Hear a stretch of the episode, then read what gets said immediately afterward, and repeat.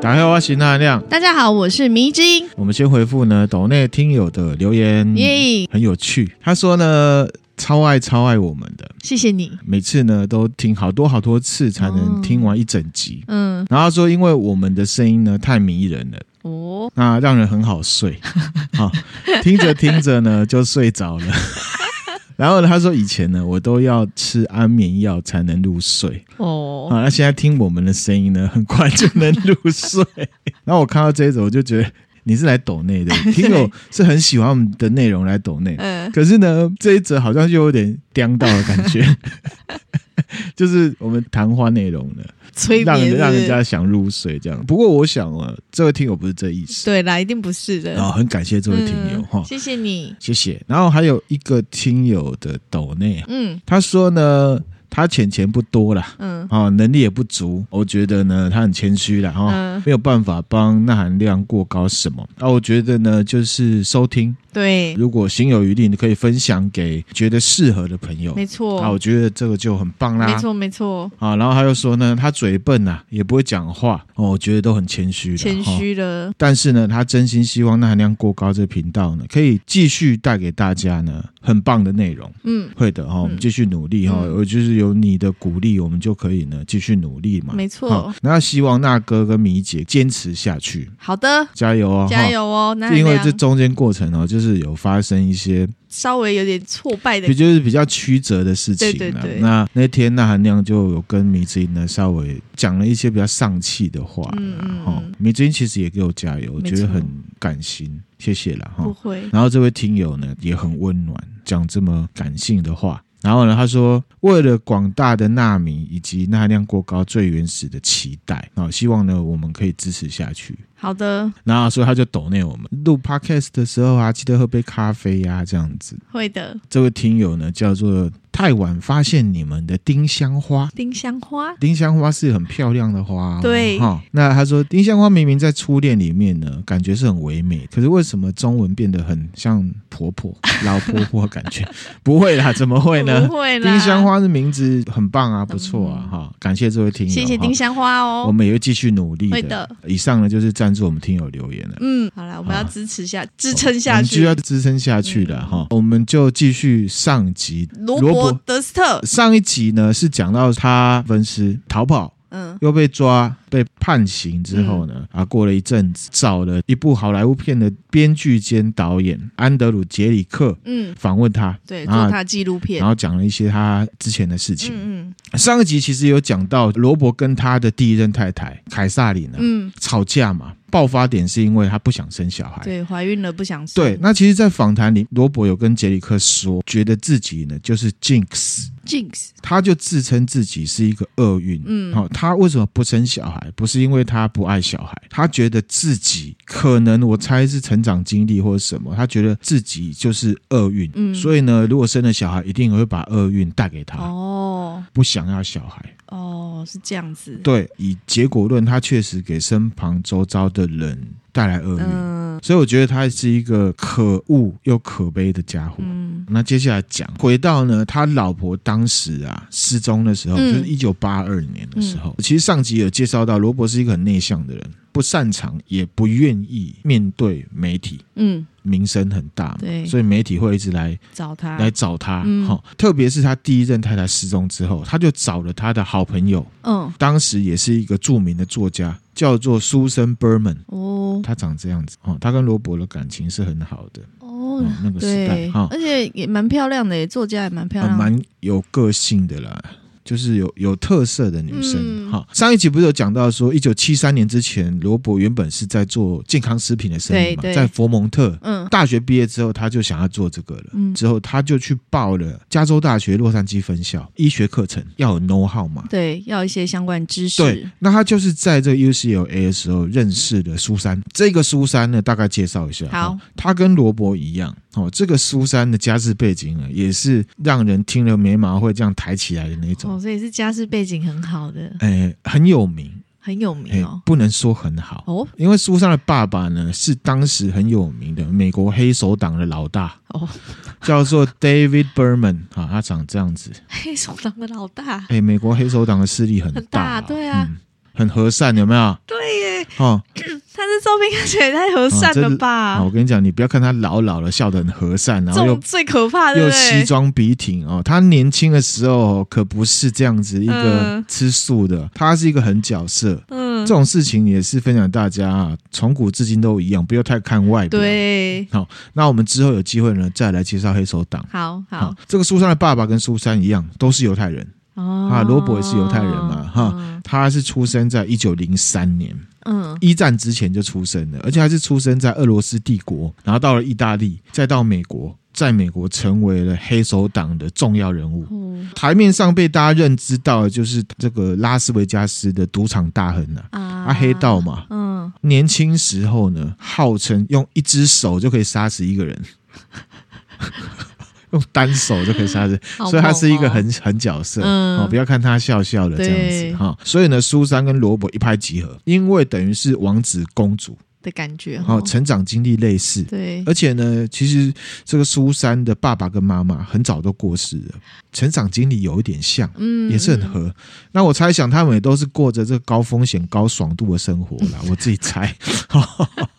啊，那所以呢，一九八二年啊，凯撒琳失踪的时候呢，罗伯就找了这个苏珊。嗯担任呢第一任太太失踪的事情，面对媒体的一个角色，等于是他的公关，发还有言人，发言人。嗯，好，因为他本身呢，当时是一个作家，经常的跟媒体互动，所以他其实是很熟悉。哦，好，其实跟媒体互动呢，也是一门学问，也是一门学问嗯哈、你照你的回答出来，可是呢，如果你没有那 know how，对你那回答转了一手之后，就变成另外一个对样子，很容易被设局。很容易被设局、嗯挖洞给你跳。嗯上一集不是有提到 Riverside Drive 三十七号的 Doorman 说，一月三十一号当天晚上。有看到凯撒琳回来，对，可是其实这个资料呢，不是警察发布的，是德斯特集团的发言人发布的。哇，真的这样是啊以假乱真呢，混淆视听没。错哈，可是其实报纸你看，它其实是有写消息来源的，可是大家不会 care，、哦真的耶。可是大家不会 care 是谁讲的，嗯他只会看讯息本身。嗯，嗯从古至今都一样，假新闻。对，那现在是消息来源在网络上呢，大家是分不出来的，嗯都有讲了，也不会有人 care。所以呢，你看以凯撒琳失踪的这件事情本身，其实是有外在的操作的因对子在里面有的。喂，带风向，那时候就在带风向、带对舆论，苏珊她在后来担任发言人的这段期间，她的对外发言全部都是围绕在凯撒琳有坐火车，然后上火车回到公寓，然后呢有人看到她嗯嗯的这件事情。换言之，她是完全支持罗伯对警方的说说法。法，她的家族企业也是这样的论调。嗯，两个，一个有名，一个有权有势的，这个全部的是同一个方向，对这样带。这个做法在我们现在来看，就是用权力跟钱啊，找有名的人呢来带风向。对啊，好，同样呢，我们以古见今，嗯好，我们需要昂度，嗯制造对自己有利的局势嘛，跟大众认同。德斯特集团的发言人这样讲，或者苏珊这样子去做，其实就是要告诉大家什么？凯撒琳只是受不了了有钱公子哥。搞失踪，抛弃一切，远走高飞，不负责任的年轻女生。嗯而且啊，在事后，因为罗伯被抓了分尸嘛，哎然后不是有检察官重新调查嘛，对他们有去调查这个医学院的人，就问这个医学院的人说：“你确定当天打来请假的是凯撒凯撒琳琳吗？”那医学院的人他就说：“因为凯撒琳说她感冒嘛，所以声音就算不一样，他们也不所以以为意，所以结论是他不确定是不是嗯凯撒琳。嗯，那你觉得会是谁打的？会不会是苏珊打的？”哇，这个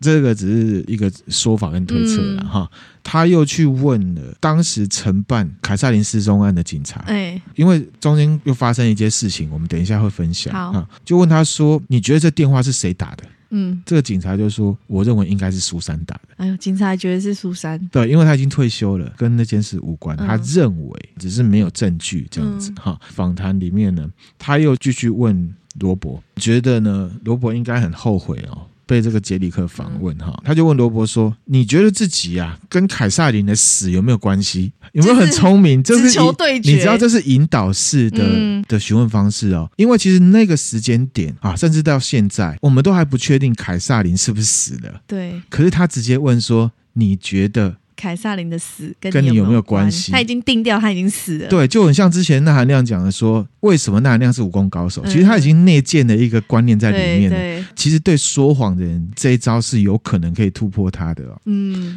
比方说，呃，迷之音那杀死了那含啊亮，然后你不承认，好，你不承认，嗯然后对外说那含亮失踪了，然后有一个人来来问迷之音说，你觉得你跟那含亮的死有没有关系？嗯，如我懂果我懂那迷之音呢是没有防备的，或者是防备心不够，他就会说我觉得没有关系。是这样的话，那问的人就会说，那你怎么确定他已经死了，他已经死了？还是说你其实知道他已经死了？嗯，这就会有那个对不对缝隙了。没错哈，对这个是一个有陷阱的问对对题对哈。罗伯他很聪明，他没有掉入陷阱，当然，没有他这么复杂的人，而且以说谎来讲，我觉得他已经是高手了，他已经是高手了哈。他就说我不确定他是不是已经死了啦，他有先这样讲，他要讲。杰里克他要问说，那你觉得他现在是不是还活着？那罗伯回答说，嗯，有可能啊，但是可能性不大。哈、我猜想啦，他可能已经死，可是事实上我并不知道他是不是死了，有没有嗯很防御性？迂回对，杰里克呢问罗伯说：“那你跟你太太失踪到底有没有关系？”嗯，直接问，直球对决。那罗伯就回答说：“没有，没有关系，我跟她的失踪没有关系。除了呢这一场失败的婚姻之外，也许呢这是其中一个原因，但是除此之外，我跟她的失踪没有任何关系。”嗯嗯，回到之前呢、啊，一九八二年的时候，罗伯找了苏珊来当发言人嘛。嗯，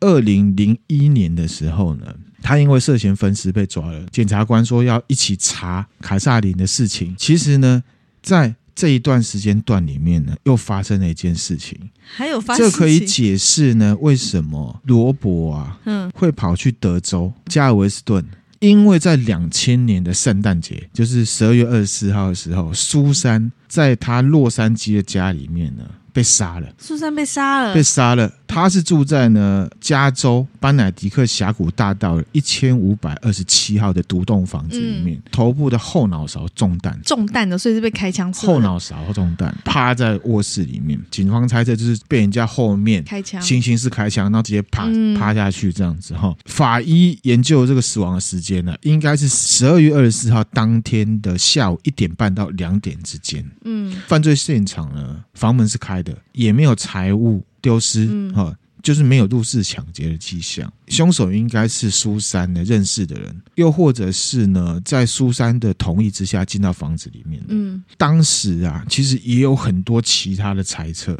比方说，警察就有讲到说，因为苏珊的父亲是黑道大哥，哦，对对对，哦，也有可背能景复杂，有没有可能是因为黑道之间的纠纠，纷纠葛被杀了，因为他那时候啊是作家嘛，而且他也准备要开节目，嗯他是要讲什么的？他是要讲黑道的秘 辛。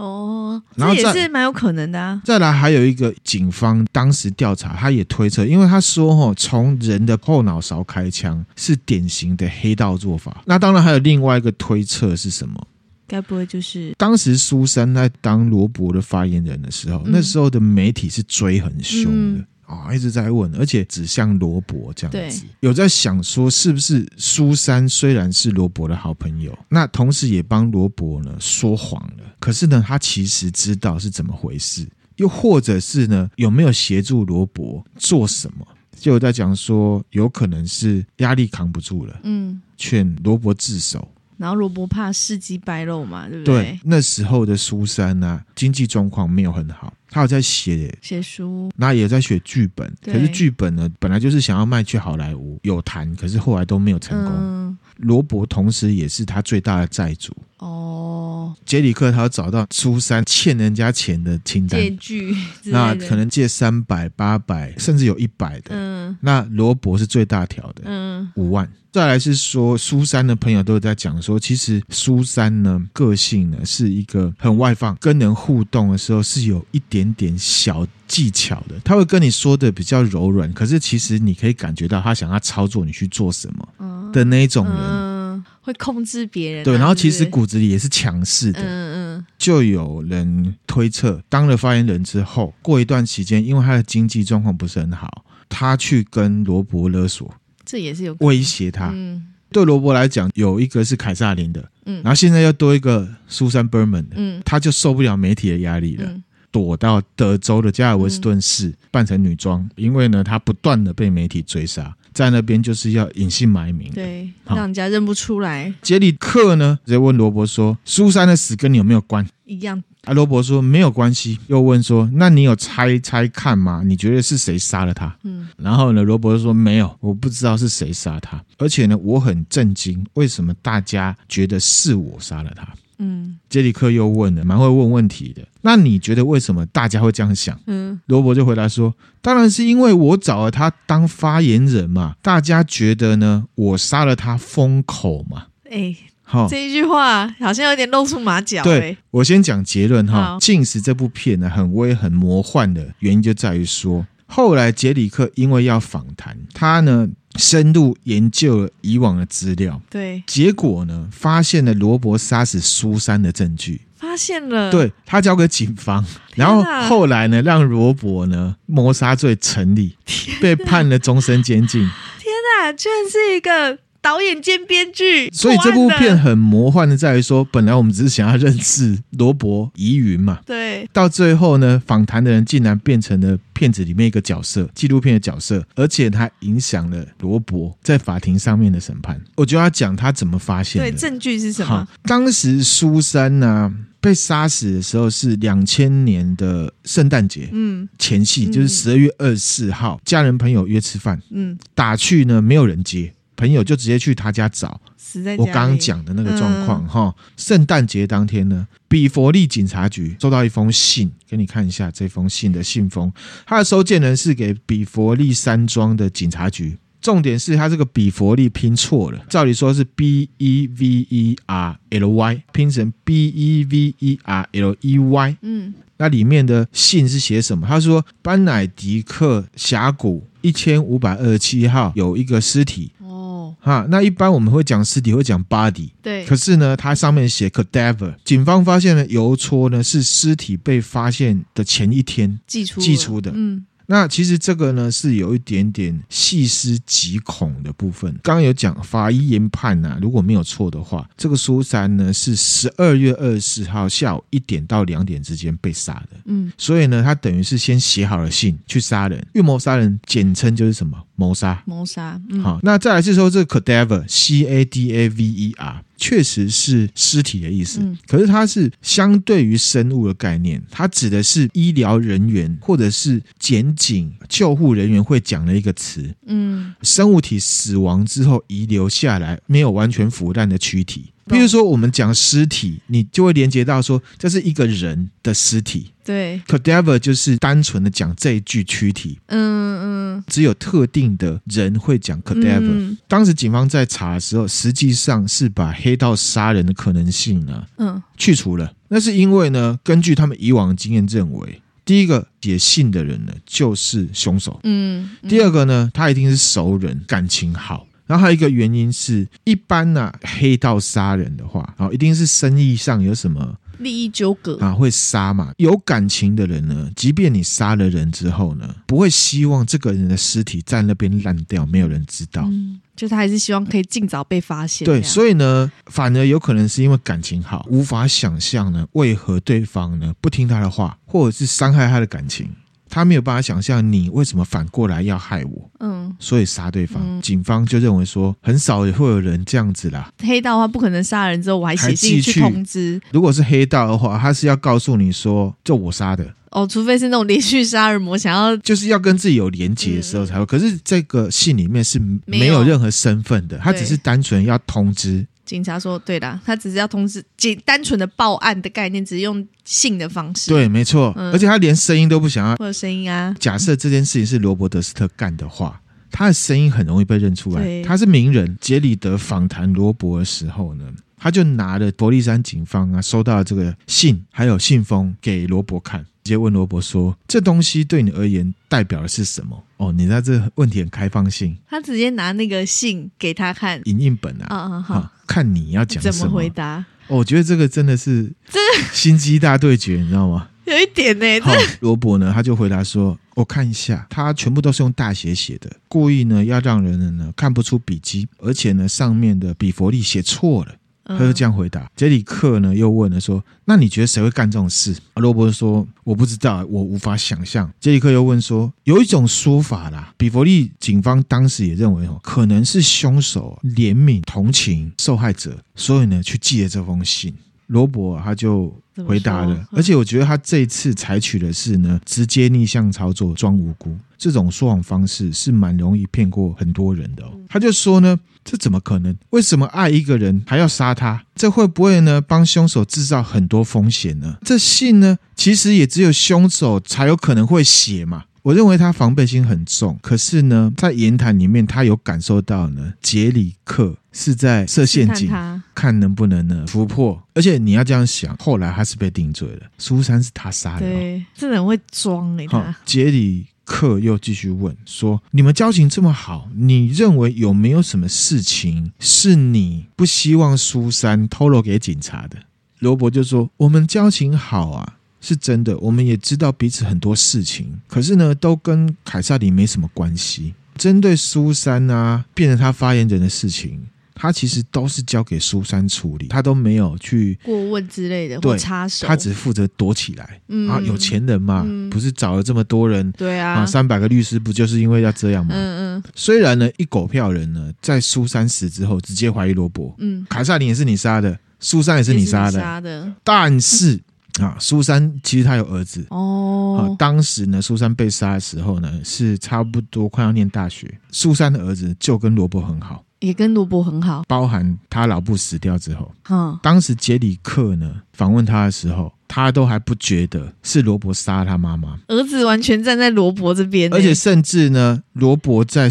苏珊死后呢，跟他的儿子互动很多。嗯嗯罗伯跟杰里克专访有几次是苏珊的儿子载他来的，嗯而且他们还在路边一起抽烟，嗯，就聊 天，哦就有点像是他的儿子的感觉。哇塞，别人看来是蛮难接受的，对啊，因为大家其实都事怀后疑他，怀疑他，都觉得呢是罗伯杀的，而且事后也证实是罗伯杀是他杀的的。好，那我们整理一下时间线，因为我好怕大家呢会不会很混乱？你可觉以得会整不会很理一乱？下，一九七三年的时候呢，罗伯德斯特呢回去接他老爸的事业。一九八二年的一月六号呢，凯撒琳呢看他的脸的淤伤，同年的一月三十一号呢失踪，嗯二月五号呢罗伯去报案。嗯两千年的十二月二十四号，嗯，苏珊死掉。掉对，二零零一年的四月呢，德斯特呢逃去加尔维斯顿。嗯九月三十号呢，莫里斯布莱克的尸体分尸呢被发现。嗯，整个时间线就是这样子，他被判刑，嗯，嗯然后坐了三年牢出来，访谈继续。杰里克那个罗伯说偷面包的事情。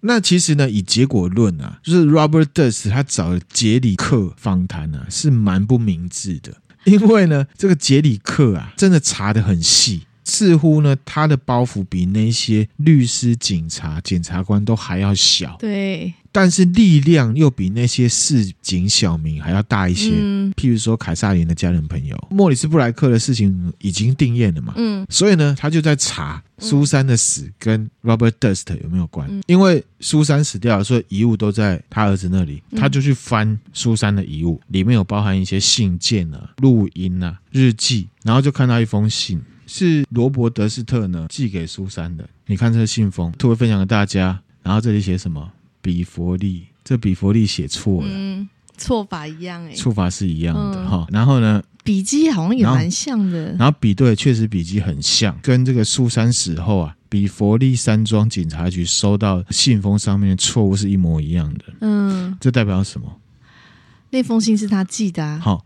而且呢，他其实在稍早访谈的时候，他也有讲了。三分真七分假的时候，他有说信一定是凶手寄的啊，对，他自己有讲有哦讲。那甚至他还引用当时呢比佛利山庄警察局的说法，这个警察认为啊，会用 cadaver 来说尸体的人啊，应该会是医疗从业人员，嗯或者是相关产业的人，嗯或好像要跟他切割。可是你不要忘了，他做过健康食品啊，再来是说他的第一任太太是医学院的学生，对啊而且他是已经在实习了，他其实没有办法切割这他件没事有情、办法切割欸这个。可是他在当下访谈的时候，他其实是有切割，嗯他还特地讲说，哦，警察说从事相关的。对我来讲，我觉得他卖过健康食品也算是相关的耶。对，有可能啊，对啊非常有可能啊。嗯所以他认为人家会觉得他不可能用 cadaver 这个词，嗯，罗伯德斯特绝对是有可能会用 cadaver 这个词的，对，只不过呢。魔鬼就藏在细节里，就看你会不会想到而已。嗯，发现了这个东西之后，你知道吗？这个苏珊的儿子啊，有点崩溃，儿子有点吓到，对不他对？觉吓到，因为他跟这个人这么好，他儿子难道过程当中都没有怀疑过是？他没有怀疑过，完全没有怀疑过，完全相信哦，完，全相信。嗯，那真的是会很崩溃，因为呢，他有看过，他知道罗伯德斯特跟他妈妈交情真的非常的好，哦而且借他钱，嗯就他妈妈死后资助他，嗯从来没有觉得会是罗伯杀的。到这边之后呢，杰里德呢决定呢要再找罗伯来访谈，哦要跟他直球对决，嗯而且要录起来。哼甚至拿了这两个东西找了之前要重启调查这检察官皮洛，嗯嗯这女检察官嘛，其实当时她还冲去了罗伯以前那个湖边小屋去搜查，嗯因为以前根本没有搜查过，嗯其实也没有找到什么，还有人跳到湖里面去找看嗯有没有尸体，对都没有找到。皮洛、啊、看了这个比佛利的措辞，甚至比对之后，直觉反应，他就说：“哦，Jesus。”好，然后中了然后就很职业病就对起来了。嗯，然后他的反应是说什么 “son of bitch”，说他是个混蛋，这个杰里克也是很屌哈、哦，嗯他还找了当时帮罗伯辩护的律师给他去他找看，他，哼哼，看他反应，给他看，结果对，嘞，他首先呢是无言以对，嗯同时也是看得出来，他们这种大律师真的很狡猾，会选择先保护自己。嗯他说呢，我得要先讲这种啊、关于笔记的事情很难说啦，嗯，但是我确实有看到蛮特别的地方，就先丢出来说这笔记的事情其实很难讲。嗯那后来杰里德呢去找了字迹辨识专家来研究，比对了大量 Robert Durst 的笔迹，嗯专家呢找出了其中的一些共同点。嗯，换言之，就是确定就是同一个人写的。嗯这个杰里德决定就要找罗伯来访谈。这个罗伯呢，本来就想说事情已经结束了，他就跟杰里德说啊，我要去西班牙玩马德里，回来再说啦，就挂掉了。结果呢，杰里克呢，从苏珊的儿子那里听到罗伯跟他说，他人在洛杉矶，哦，可是呢，骗杰里德说他人在巴塞隆纳。嗯你看，他连说谎都忘记，他当初跟人家说说是，是哪里？他把马德里说成了巴塞隆纳巴塞隆纳，他老了。嗯其实这有一种类似的状况，叫做病态说谎。或者是幻谎，这斗知识啊，这我们之后再分一集来讲。我本来要讲，可我是觉这得一集之后录再的很讲长对哈。杰里克发现已经约不到了。约不到他了，他不对愿意出来那了，有可能是罗伯他事后回想过程里面谈太多了，嗯怕有破绽。后来在访谈过程里面，杰里克的问题其实有陷阱，也有尖锐嗯哈、嗯所以他可能本来是拖延，后来直接变拒绝。他就说、嗯我们事情已经做完了，然后还讲了 period 嗯嗯据点，据点，那不就没机会了吗？对啊，不知道能不能说是运气好，因为其实之前在访谈的时候呢，这个罗伯有带这个摄影团队去到纽约德斯特集团的大楼去录影，嗯结果呢被好几个像是保镖的人啊。总之，就穿西装的人阻止跟监呐、罗伯还带了这个摄影团队去到道格拉斯的家外面就晃。嗯其实从那时候之后，他的弟弟就是集团总裁呢，就去申请了保护令。不准他靠近，对，杰里克要去约罗伯啊，约不到的时候呢，他中间跑去纽约弟弟家外面徘徊，不知道干嘛，嗯嗯然后他就被逮捕了。这时候呢，罗伯德斯特的律师打来，需要当时的影片佐证说，其实他们也没干嘛。哦哦，哈、杰里克帮忙提供，罗伯欠了欠他他一一个个人人情。情，放出来之后呢，他就又接受了杰里克的杰里克的访问，访问。嗯那这时候的这个杰里克啊，他就变得有点紧张。本身呢是从事编剧还有影片的哈，因为他之前呢的心理状态是不确定罗伯是不是杀苏珊的杀手，所以在访谈的时候呢神态自若。但现在他等于已经确认眼前这个有点两光的斯文老人呢，是凶手，而且又隔了一大段时间了。嗯嗯，他很怕呢，这罗伯见到他的时候，有没就要有杀他会发现访谈的人呢情绪不连贯，哦，因为你不确定一件事情，跟你确定一件事情，其实你的态度是会会变不的一，样的，还在设计这个桥段要怎么切入啊，嗯什么什么的，也是蛮谨慎的，啊，很谨慎嗯啊。然后后来就真的访谈了。对，杰克就问罗伯说：“哎、你记得很久以前啊，你写给苏珊呐、一封就是问候信嘛，然后还包含这个信封，也写错字的信封给他看哦。对，”罗伯啊，当下他就连地址都念，还指出来说：“哦，你这个比佛利拼错了。”然后还说：“啊，其实他不太记得他有写过这封信。”那但是后来聊一聊之后呢，他说他可以想象哈、写完这封信之后，通常就是再放一张支票进去，所以有点承认这个是他写的。对好，因为他记得他自己的笔记嘛。嗯然后呢，我觉得这个如果我是那个杰里克的话，我觉得我真的会很紧张。嗯其实，在影片里面，他耳朵红红的。是哦，对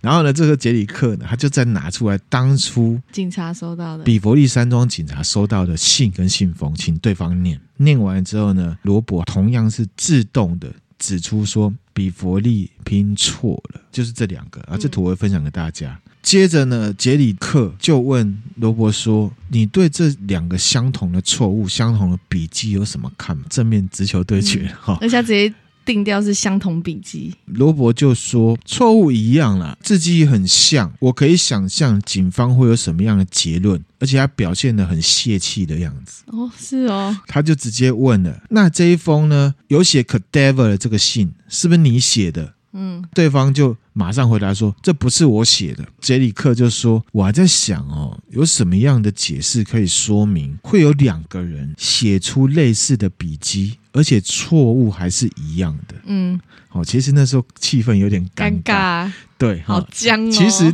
这个杰里克啊，他耳朵真的是红红 的，而且表情也不太自然。然后你可以想象那种尴尬的感觉 我吗可以可以？罗伯啊，他就说：“我觉得共同点呢，只有两个比佛利的错误是一样的啦。”嗯他意思是说字迹不一样了。嗯嗯，这时候呢，杰里克的杀招就出来了。哎呦，他说：“你看得出来哪个是你写的吗？”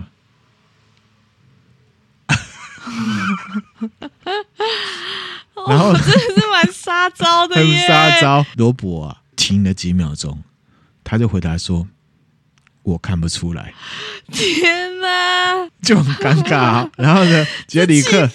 这杰里克就放了这东西，站起来，他就说：“好啦，这样访谈就结束了。”结束了之后呢，这个罗伯德斯特啊就起身要离开了。工作人员还问他说：“你要不要拿一个三明治走？”嗯，啊，因为他们住的是饭店的套房，有付什么可能有吃的送了哈。然后呢，这罗伯就说：“啊，我想去上厕所。”嗯嗯他就进了厕所。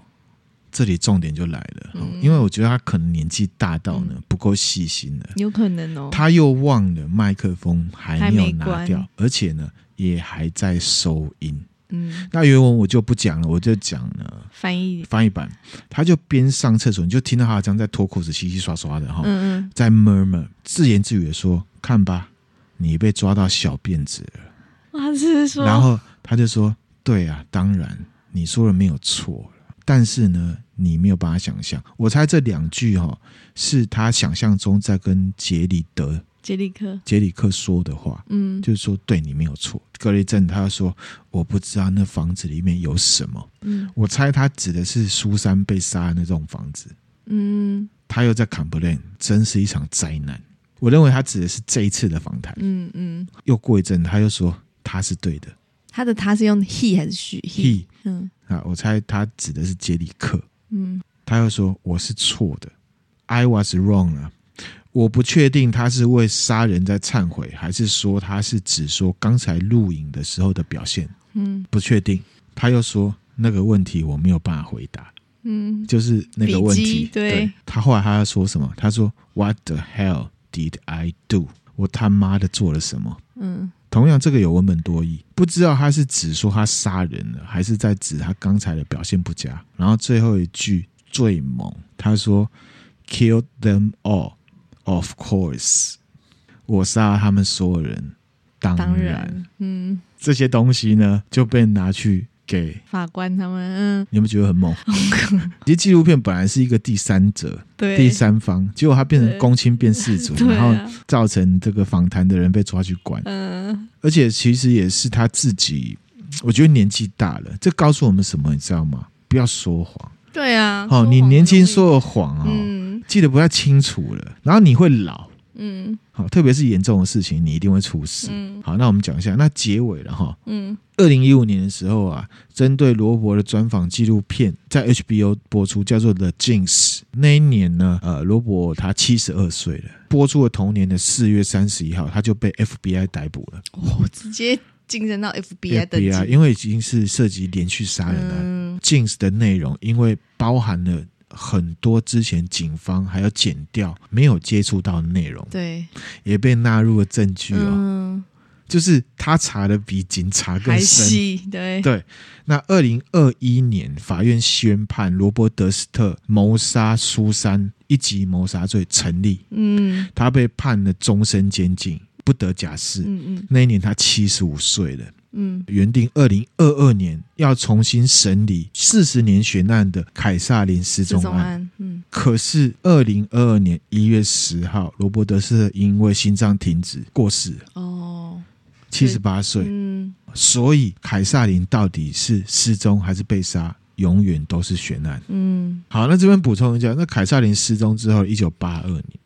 嗯罗伯德斯特的爸爸请了一个呢刑事律师，嗯，他爸这有请律师，刑事律师、嗯这点让人非常的起疑。感觉像是要帮他儿子擦屁股之类的，刑事律师他可能知道自己的儿子犯了犯刑事案，，嗯这个刑事律师呢叫尼克，嗯，他原本呢是助理检察官。他本来是检察官诶，很多律师都是检察官转的、啊检察官转，的哦台湾也是。他还去找了一个私家侦探，叫做艾德莱特。嗯这个艾德莱特原本凯撒林失踪案当地管辖区那个警察局的高阶警官，嗯要做什么？杰里克也有问罗伯说，为什么要请这个？为什么你要请刑事律师？嗯他没有回答，他只有说当时是要透过律师呢去找凯撒琳。但是呢，这似乎同样也可以解释为什么刚才提到当时啊，承办远景对凯撒琳好朋友去调查的一些说法完全相应不理。嗯而且他完全相信罗伯德斯特的笔录，因为他爸爸已经透过两层辗转去找这个私人侦探，以前就是这一个承办远景单位的长官，黑啊呀，凯撒林案子因为已经是悬案了，我们只能从这里去推，有可能会是谋杀案。因为第一个，他找了刑事律师；师，对，再来，他找了这一个人呢，以前是这个主管机关的长官。我第一集有讲，这个警察呢，非常的散漫。嗯嗯，然后呢，上一集还被问说，哎，为什么你当初那个邻居说他没有跟跟罗他伯喝酒，我他就他还说，嗯，就是证实不一样。那可是他却选择相信罗伯的罗伯猫腻就在这里，嗯同时也可以呢说明，在那个当下，罗伯德斯特他的家族所有人都对这件事情保持沉默不说话，好，只说这件事情是罗伯的事情。但其实是不是这样？其实不是，他私底下有透过一些方式在去帮他。嗯我觉得他帮他应该也是单纯只是想跟自己的企业切割，不要让自己的企业出事。对我们大众来讲，我们不需要站在大集团对的啊角度去想，对，我只能去想说，他会做这些事情，而且态度这么慎重，背后又有一只手在操作，就代表这件事情可能应该蛮严重的。嗯谋杀是其中一个可能性。嗯可是罗伯是说啊，没有啊，只是叫他去找女儿。可是为什么要找一个刑事律师，再请刑事律师？去找去前查，嗯而且我觉得这个杰里克蛮威的，罗伯完全低估他了，因为呢，他拿到了当时艾德莱特的调查报告，针对凯撒琳失踪的这件事情。嗯，嗯第一，罗伯德斯特跟警察说，他遛狗的时候打电话给凯撒琳。对，莱特他交出的报告交给塞梅尔，有三种版本。结论跟塞梅尔说，其实罗伯德斯特没有说实话，可他不知道哪个才是真对的。的，嗯所以其实他派的这个人有很多目的。第一个，保护自己。那他保护自己呃自己集团的手段是什么？就是保护罗伯嘛。同时也调查罗伯德斯特跟他老婆之间到底发生什么事怎么了，因为罗伯对所有人都不会说实话。嗯，第二点呢，之前新闻报道报道不是有讲说多 man 啊，有哦看到，有看到，的，对不对？嗯，发言人讲的对，莱德的报告里面说，多曼并没有看到人，他证实了都没所以说，如果塞梅尔知道其实没有看到人，可是却又透过发言人讲说有看到人，有看到人，那这中间到底发生什么事情？罗伯说，他跟莱德在那一段时间至少碰过十多次面，嗯，而且是在德斯特集团里面。嗯他的弟弟道格拉斯当中至少也出现五到六次。嗯换言之，德斯特集团对这件事情并不是像他们表现上面那么事不关己，嗯嗯，其实都有在处，就是调查，有在，处理，有在调查。为什么？因为他们可能知道这件事情非常严重。嗯上一集其实米津有问他说啊，第二任老婆戴博拉呢，杰里克又调查出来，他去访问过罗伯的其他一些朋友，还有戴博拉的朋友。嗯罗伯又跟他朋友讲过，跟戴博拉结婚只是为了方便。嗯，方事实上，这戴博拉比较像他的秘书，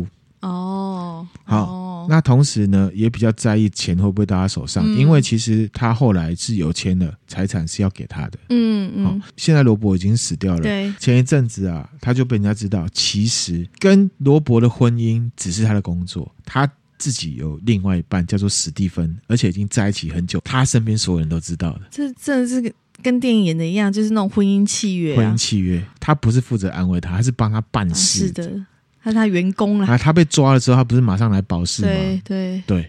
好、就因为是方便啦，因为你是老婆，所以你因为永远如果被他第一个没有知道老婆的话，就会联络德斯特集团。，啊对，就联络他爸之类的，对没错就哈麻烦了。之前戴博拉有被皮洛找去问，因为他要查这个苏珊的事情。嗯，苏珊被杀的时候是圣诞节嘛，圣诞前夕嘛，圣诞节十二月二十四号，对不对？嗯哈、皮洛呢就问这个戴博拉说，圣诞节那一天罗伯在哪里？嗯，那一年他们新婚哦，哦，第一年级刚结 婚，新婚，而且是圣诞节哦。嗯你知道戴博拉回答什么？他说什么？他说他不知道。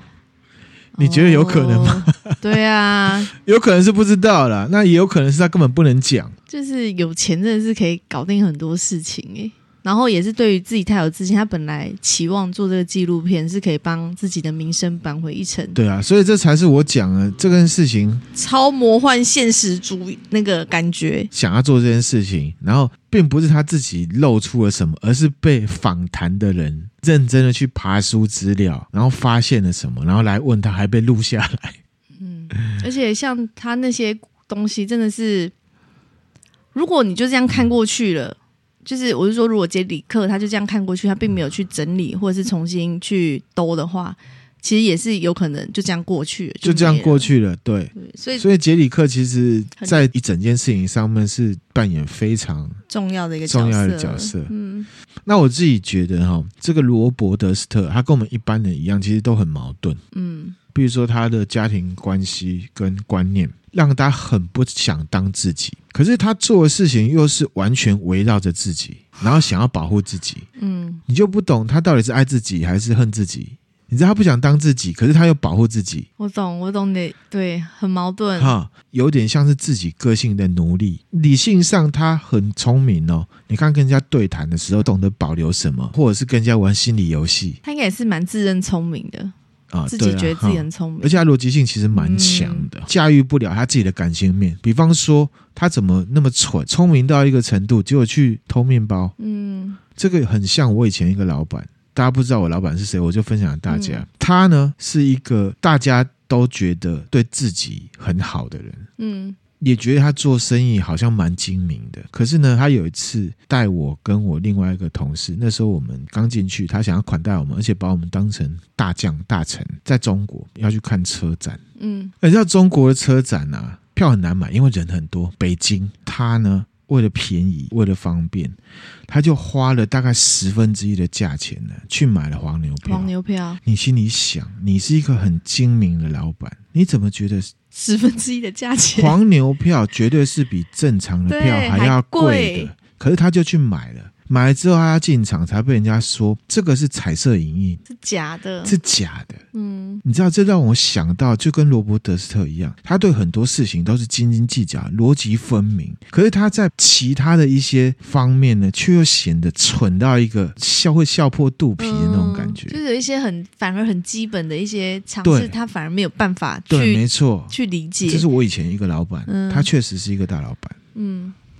我知道，再还是说呢，驾驭不了自己的感性面嘛。嗯说罗伯特斯特，他想干嘛就干嘛，平常呢谦和有礼貌，可是呢违反他意志的人，违反他利益的人，他就被杀，嗯，而且他杀的都不是路人哦，他不是都随是机亲犯近案。的人，都是情节，反而是对那些跟他有深切关联、有感情，会让自己伤心的人。嗯，好，只要他定义的思想自由被对方影响了，就会处理掉，而且出发点是出于情感。嗯，情财仇嘛，嗯就是情感哈。另外一点啊，至少他跟他的太太凯撒琳啊，也是一种煤气灯效应，要照我的来，不听我的话，那我就伤害你，嗯，甚至除掉你。再来是，他也有点像我们之前第十七期分享说谎那个帅哥太太杀手，会装会演，但是其实一肚子拐。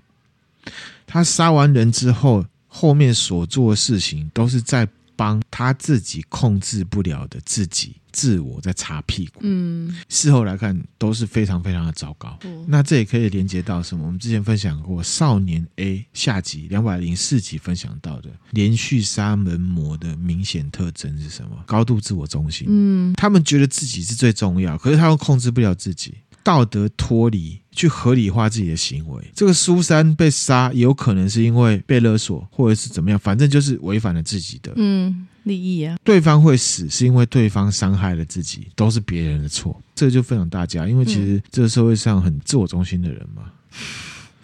好，确实，只是程度啦，就这种很强烈、极度自我中心，就是我们上一集有讲到，阿德勒是对的，人际关系。对，你看哦，这罗伯特是他不想要跟多数人的人往来，嗯他又超级在意这些人的看法。嗯，说真的，就还是围绕着自己的自信心嘛。对，请问用说谎来服务自己的自信心。嗯那第二点是什么？从罗伯德斯特这样的一生来看，这就是无间地狱。地狱不在地底下，是你的心态嗯，跟你对人事物的看法。你对人事物的看法，非常有可能让你处在地狱当中。同意，我觉得这个“镜子骗子”的片名也取得非常好。嗯镜子是从罗伯特斯特自己的嘴巴里面说出来的。哦，他自己有他讲说到自己是 Jinx，对，对所以他不想有后代，他也变成别人的厄运。嗯，那甚至呢，我自己也可以感同身受，说不定他也会觉得自己身为德斯特家族，虽然有钱，可是也许他的家族也为他带来不幸，也说不定。嗯。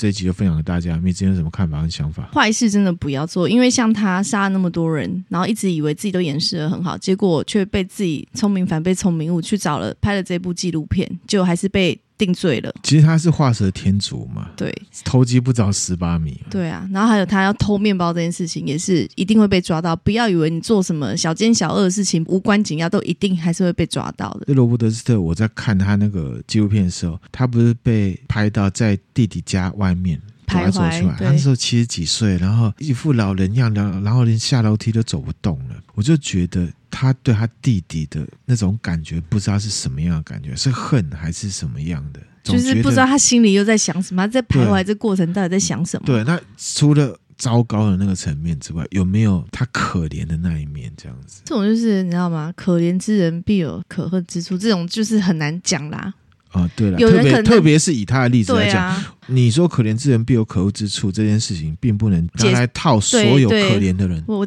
正要讲，我还没讲完。对，就是也不是所有可怜的都是这样子。对，以罗伯德斯特确实是这样。对好，这我觉得《迷之音下》这落语不错，可怜之人必有可恶之处。嗯，他的故事就会让我想到这件对，没错。可，这句是你也把这两个词倒过来，也话许也许啦。在罗伯德斯特身上也可以看到。那这集就分享给大家好啦。的，那如果觉得内容还不错的话，欢迎多多追踪我们的 FB、IG、YouTube 频道。最重要的是可以赞助抖内我们哦，谢谢大家谢。谢，啊拜拜拜拜